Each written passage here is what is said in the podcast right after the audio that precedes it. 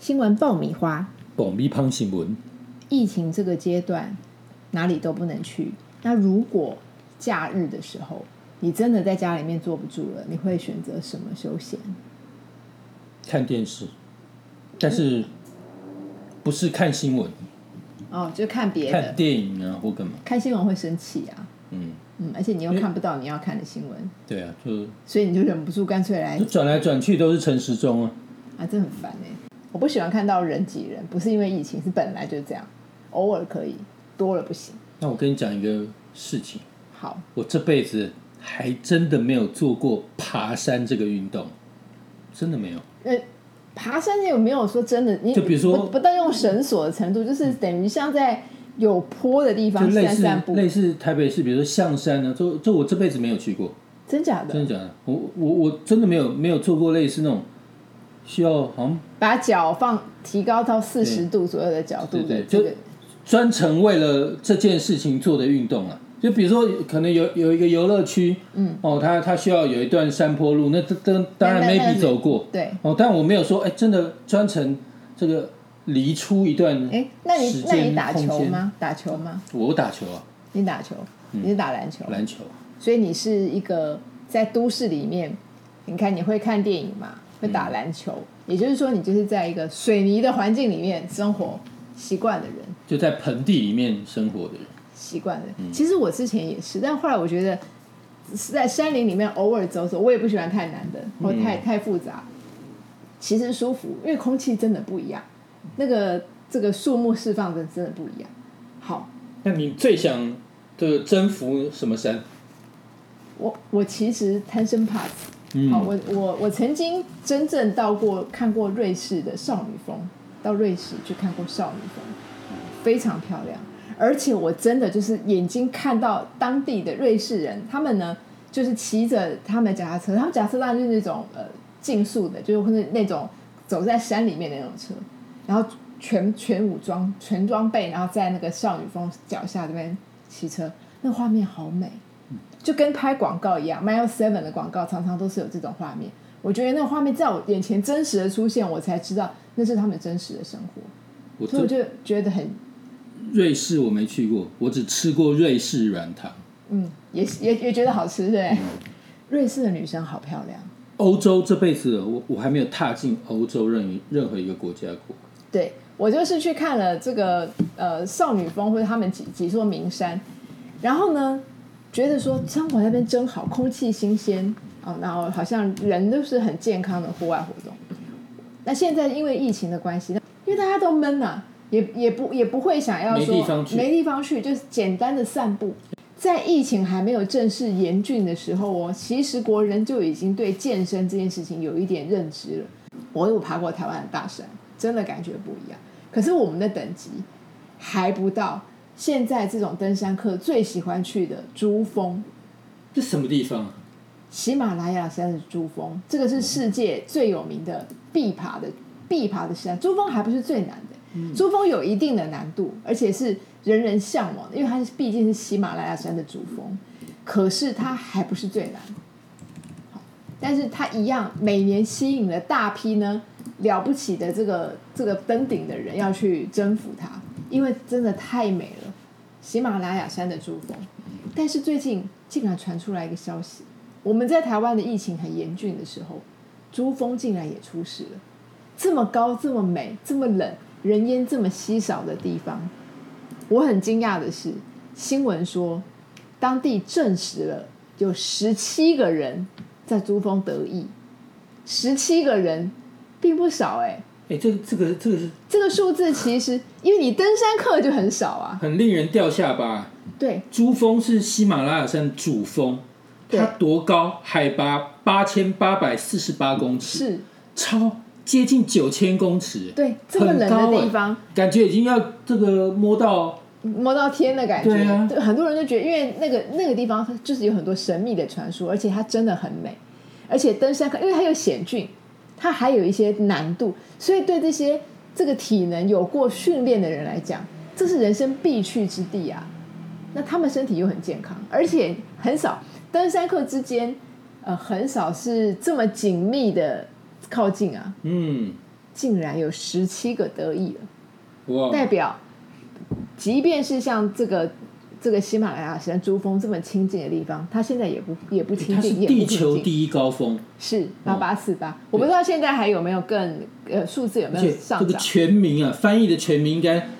珠穆朗玛峰，对哦，它蛮难念的，我们就、对啊我们一般都叫它珠都穆它是都珠都叫穆珠朗峰，对，嗯珠穆珠穆朗玛峰。然后呢，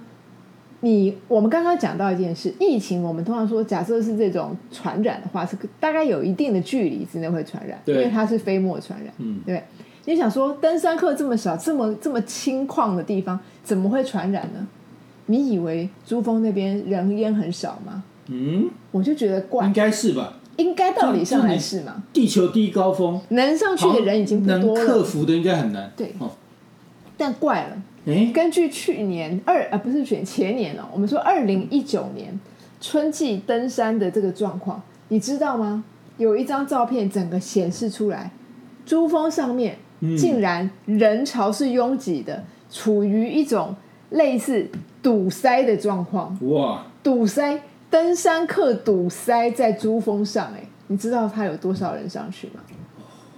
而且那还是可能可能是现在正好是登山季，那个就时珠候峰的是登登山季季，，对对，也就是因为它实在太有名了，所有世界的登山客都往那里挤。二零一九年的五月，那个时候疫情还没有大喷发，但是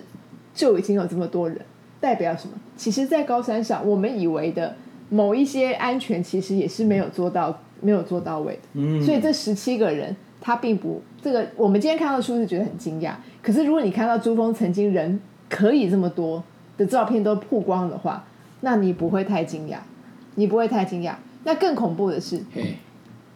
珠峰啊，从它开放这个登山客以来，曾经有四千八百个人登峰嗯，啊、上去，对，但是其实不是每个人都能回来，因为它非常的难，它其实很难会，失败。会失败。那失败之后呢？大概这个统计呢，将近有三百个人失败，这三百个人很很多遗体都回不来了，就就找在不想到了，有的找得到，有的因为他们身体不舒服、缺氧或者身体有状况死掉，有的人是失足，但有一些状况就是死掉了。他有一个统计表就是这样死掉，那死掉的人就在上，通常死掉的人都不会，因为有的是雪崩啊，雪崩影响，所以那些人的遗体有时候就就地掩埋了，因为这是山难，那么大的珠峰怎么可能去处理这个尸体呢？甚至有时候是找不到的。也背不回来。背不回来，就地就地了。三百个人里面呢，呃，这个数字其实并不低哦，死亡的数字并不低。可是更恐怖的是，嗯，最近很多人发现他们回来了，啊，鬼故事吗？回来了，因为有些扎营的地方，嗯啊或是在这个地方，诶，怎么露出了一只手，一个手臂，隐约的手臂或一条腿，而且这很吓人，因为珠峰的气温很低，对，哦，所以这个尸体不太会腐烂。不腐烂，然后它就冒出来。可是这些东西以前就是你大家都知道有山难者，可是山难者他如果是经过山难的话，他就被掩埋的很扎实嘛，就像是一个冰葬一样，他就完全你就是埋在里面了啊，嗯就跟大自然融合为一。可是因为最近全球暖化，暖化太厉害，珠峰的里面上面很大很多的湖泊也不断地变大，不断的不断的扩充变大，雪因为融融下来融下来了，嗯然后湖泊就变大。更可怕的是，连掩盖这些尸体的这些雪啊，慢慢融掉之后，尸体浮出来。最近的珠峰，三百个人里面竟然可以有浮出来两百个左右的尸体，也就是说，三分之二的尸体都出来了。哦你看它的融化的速度跟面积有多大，又有多快。这件事情其实有它的卫生的危险，因为毕虽然很低，它毕竟是尸体，这个有它的危险。然后有一个尴尬的情况是，你我刚刚不是讲了，那些人山难之后呢，他这个很难运输，因为在山上，而且通常登山客的人高马大，加上你是被冰这个被冰镇过后，这个这个人体的状况会变大，一个人大概一百五十公斤重，所以嗯很难运下来。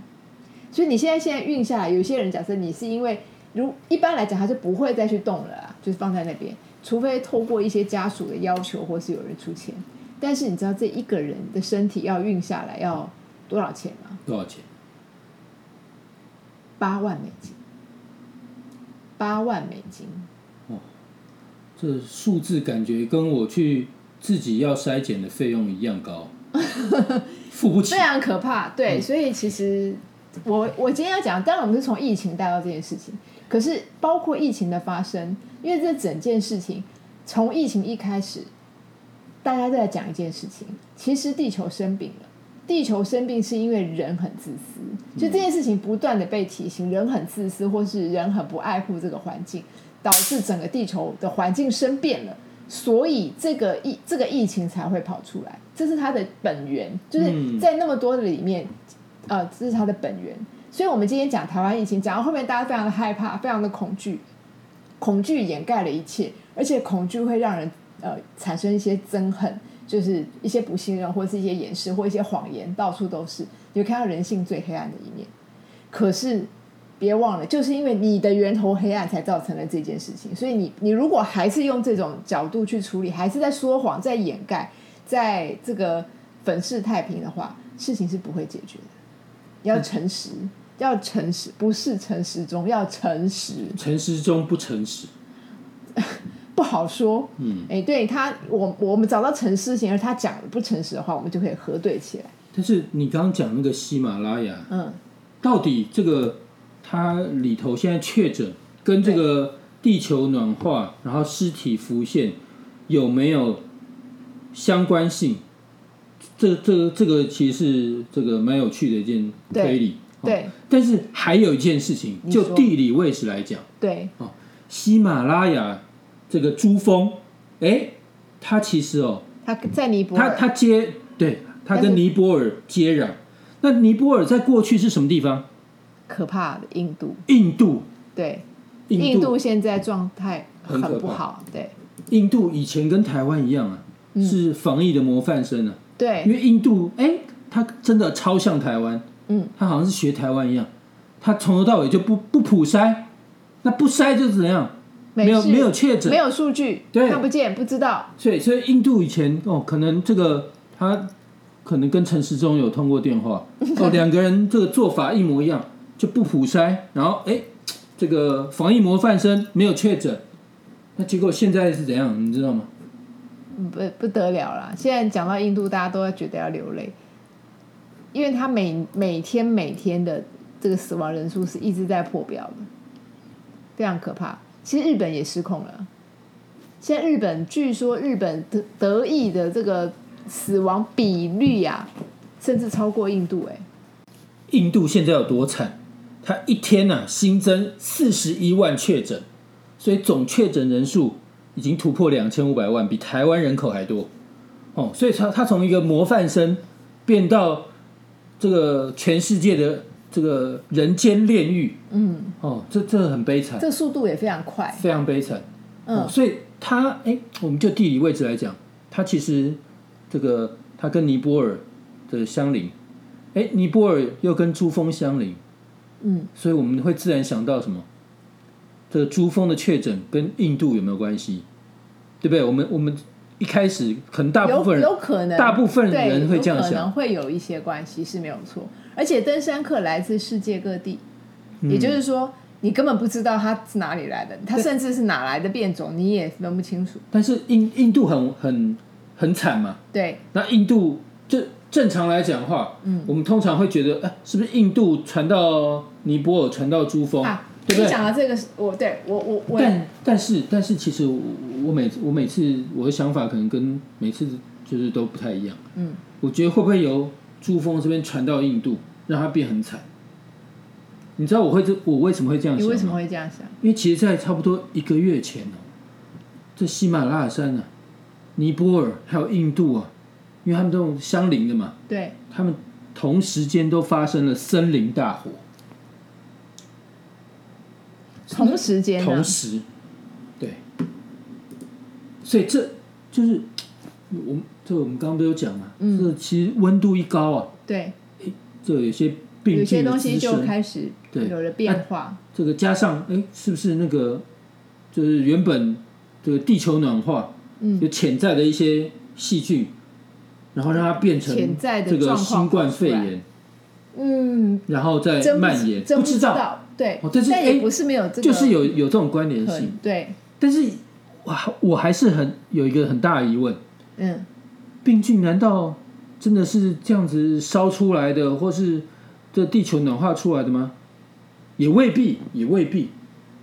因为它不可能无中生有嘛。可是那个时候，对第一次就是去年新冠刚出来的时候，不是说天气冷的时候比较危险，然后慢慢暖和之后，疫情就会受到控制。你还记得吗？它是在呃，我们台湾这边，我们这是正式台湾这边有感，大概是一二月的时候，那时候还是蛮冷的。没有，其实其实哦，你刚刚有一句话，其实触动了这个，我又触动你对了，，触动了我。嗯，你刚刚讲说，你原本找喜马拉雅山这个 story 对是为了找外星人。对，哎，我我再跟你讲一件事情，哎，你说，其实就在三个礼拜以前呢、嗯，喜马拉雅山呢、有再度出现 UFO 外星人的基地，这这是被大家抓出来的，是公认的，公认的是有档案的。对，我觉得非常合理耶，因为你知道为什么我们每次都往星际去找 U UFO 这件事情，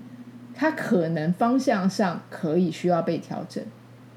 因为呢，自从地空说成立之后，很多 UFO 这个 UFO 它是从南北极出入的，甚至被拍到。嗯，啊、因为它的整个极光也很可能是从里面的能量散发出来的折射。对，那南北极都拍到了相关的的东西，那其实有也有另外一派说法，而且他们还是博士级的，不是乱讲的，也是来自于名校。他们也发现很多是来自于海洋，也就是在他们你会你会找不到它的基地，你找不到它的路径是原因，是因为他们根本就在海里，然后在山里面，所以它不是像我们想象的，你要穿过大气层去外面找。并不是不可以，因为其实外星人不是只有一个。你知道外星人有多少吗？我现在跟你讲一个 BBC 的研究是真的，嗯嗯 BBC 的新闻，根据 BBC 发现发现银河系、啊、还在长大中，银河系长大中就算了，银河系每年根据一个可靠的这个分析出来的数据显示，它每年呢增加七颗恒星，七颗。那你你为什么说喂哦？那你说呃这个一直增加，那我们这么这么大的这个银河系里面，应该还有我们同文同种，不要不要同文同种太夸张，可能像人类相近或生命相近的人，为什么找不到呢？其实科学家早就告诉你，应该是有，在整个银河系里面，至少有三十六个星体，它有生命迹象。至于它的智能到什么程度，不知道。但是根据推算的结果，应该有三十六颗，其实是有生命迹象的。那为什么有而我们不去找它们呢？因为最离我们最近的一颗，那也要一点八万光年，一点我八们找万不到光年，我们我们去不了，嗯我们的程度去不了，因为光年的距离一点八万啊，太这个这个没有地球能力有限，地球人能对力有限，限，它到不了。所以目前其实是我们知道自己的存在，然后我们，而且我们也应该可以推论得出别人的存在，但是没有办法连接。但可能外星人知道我们的存外在，显知道我们的存在，所以但，所以有些研究者啊，他们其实认为，你刚刚讲到的一个重点，他们认为说南极哦是人类足迹比较少到达的地方，对所以哎，这神秘的南极大陆啊，就是外星人建立基地的一个非常可能的一个地方。对，哎，所以是那我刚刚讲说，哎，是不是喜马拉雅山好像最近也被人家觉得说，好像外星人有在那边建立基地？为什么？哎，这是这是这是有这是本的有哦，本的，因为哦，这个大家把喜马拉雅山，尤其是它的这个最高的这珠峰啊，就是珠穆朗玛峰的所在地，嗯被称作是世界第三极，就对北极、南极之外，世界它是第三第极三个点就是对珠峰。嗯，然后其实，在上个世纪九零年代，喜马拉雅山就有非常非常多哦外星人的目击事件，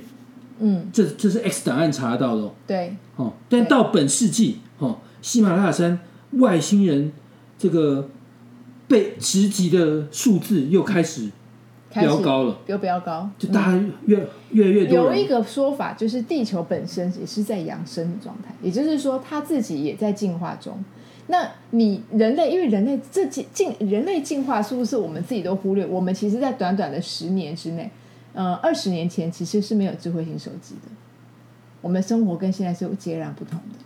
所以我们的进化速度也非常快，而这些事情是被外星人知道。对，而且而且最近喜马拉雅山呢、他们被直击、被目击到外星人事件，就真的有被拍到。对，然后这个 location 这个地点呢、其实是非常集中出现在喜马拉雅山有一个这个当地大家称作巨人山的这个附近。嗯那这个巨人山呢、它其实有四千七百年历史。嗯，那你知道为什么叫巨人山吗？为什么？就是因为哦曾经，科学家在这边出考现巨人的足迹考古，嗯，他们真的挖出非常非常多巨人的身长是在二米四、二米五的古代巨人的遗骸。嗯但是你相信古代人？我们我们我们一直说人类进化是从猿人进化，对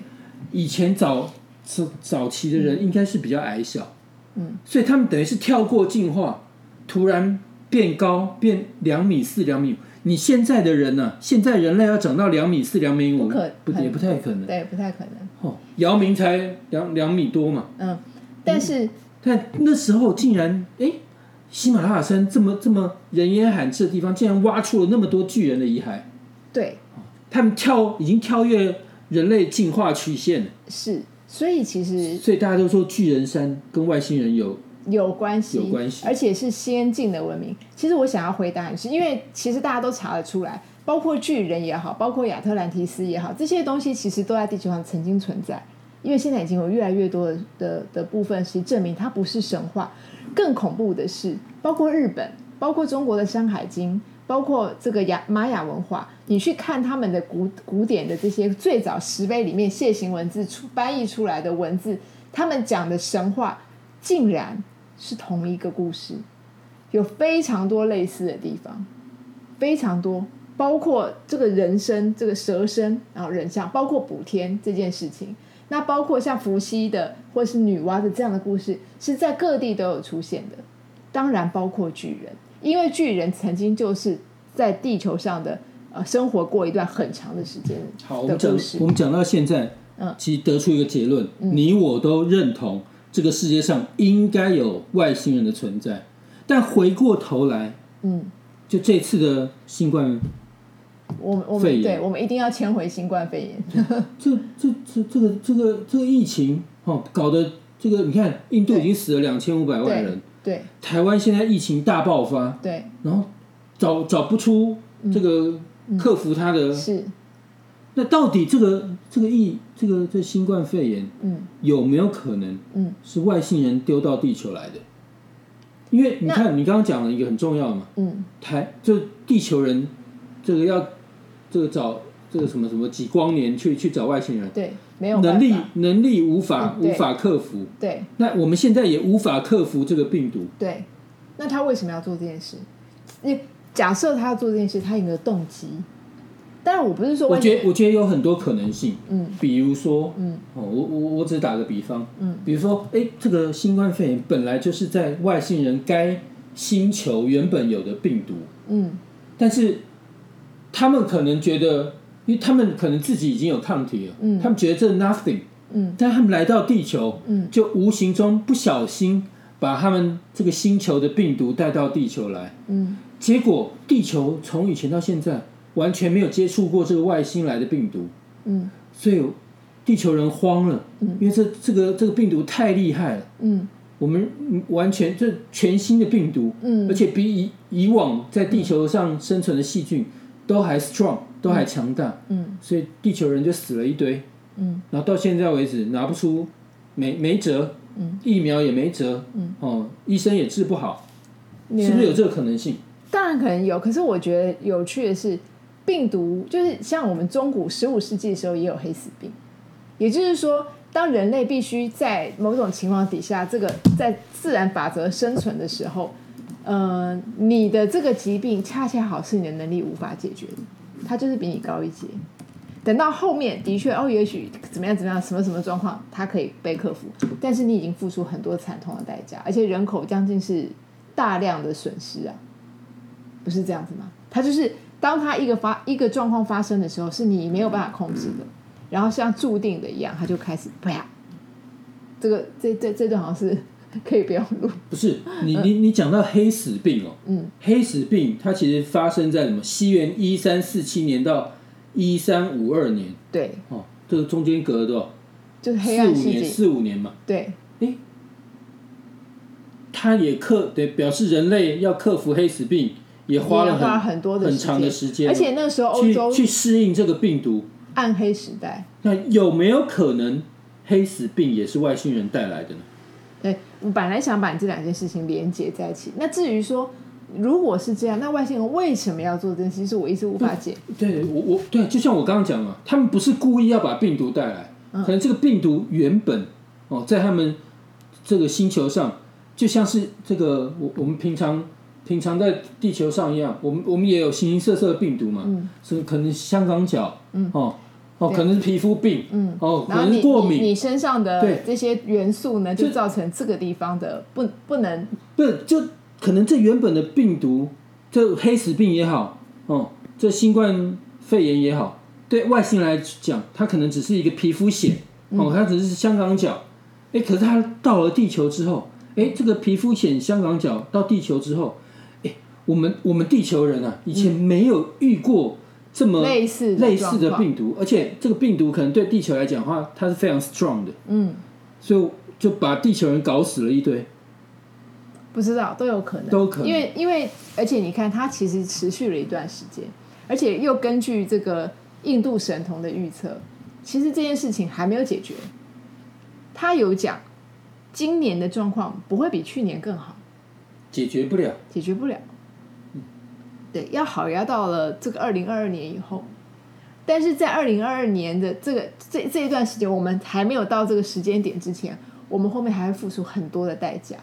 而且我我讲白了，不是美国啊，嗯，比如说 WHO 啊，对不是一直要抓，诶，到底这个缘起跟这个武汉有没有关系吗？嗯就派一大堆人去，嗯，然后这个去抓，诶，到现在为止好像还没有定论，真的百分之百确定这就是从武汉出来的吧？对啊。好像大家嗯对全世界没有人敢对，敢讲死因这为件后来事情发现，其实，在武汉发生事情的时候的之前，已经有别的地方已经有疫情了。对，所以所以这个到底这是地球上出现的，不知无道，中生有，还是外星人带给我们的？嗯，这都对这可能真的是不晓得，但是真的有可能是外星人带过来的，不无可能。不晓不可得，能这个很难讲，因为它很可能是远古或者是外星人，甚至是有可能是之前我们猜测的，包括生化武器的意外都有可能，这都不知道。但是外星外星的生命不是外星生命也很复杂，也就是说有一些它可能是为这是这个层次，它的这个生命层次也不会比我们高到哪里，他们的道德层次也不见得很好。但是有一些的确，它的生命层次跟它的这个发展到一个非常高阶的状况。所以其实外星人是千奇百怪的，非常多，并不是我们想象的那那几位，尤其是小灰人，因为台湾目目前 X 档案出现了很多的小灰人，小灰人据说是其中的一种，而且它是不是那么高阶的，还有更多高阶的，还有蜥蜴人，其实都是一大堆，而且有些根本是没有形体的。因为据说更高阶的生命体，它并不需要依附在一个生化的这个身体上面。也就是说，像你的你你的人最最有价值的就是你的记忆，跟你这个判读，跟你的智商。所以你把这些东西带走之后就够了，你的躯体自然就会衰败掉。那本来就是，这就本来就是一个很环保的。我们这种肉身就是本身会，就是因为它很环保嘛，它坏了就坏了嘛，死了就死了。而你这个，你原来的这些，你的生命，我们说灵魂不灭的，你原来的这些元素都会保留着，像一个网际网络一样，永远的存在，存在在在这个嘖